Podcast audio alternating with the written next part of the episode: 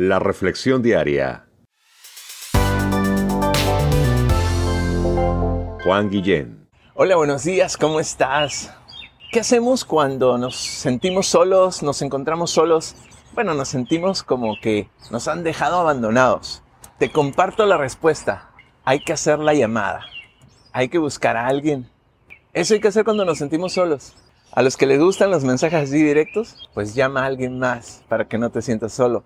Eh, mi ánimo para ti en este día es que busquemos a Dios, que Él sea nuestra prioridad. Dice Jeremías 33.3, que es el teléfono de Dios, así le llaman, o le llamamos algunos. Jeremías 33.3, dice el Señor, clama a mí y te responderé, y te enseñaré cosas grandes que han estado ocultas, si solo clamas a mí.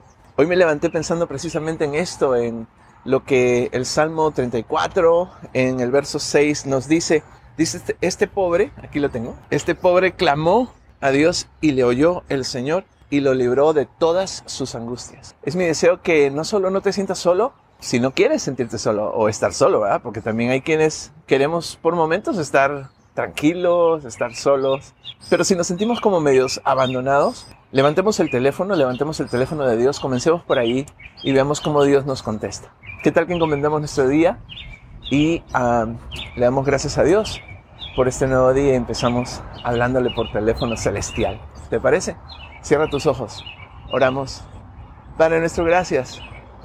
Porque todo tiempo es bueno para buscarte y encontrarte.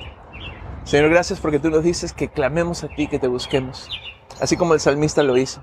Y te vamos a encontrar.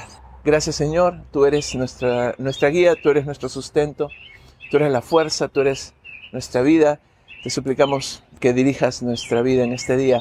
Y si tenemos que hacer la llamada a alguien más que tal vez se sienta solo, Señor, guíanos a esa persona. Te lo pedimos en el nombre de tu Hijo Jesús. Amén.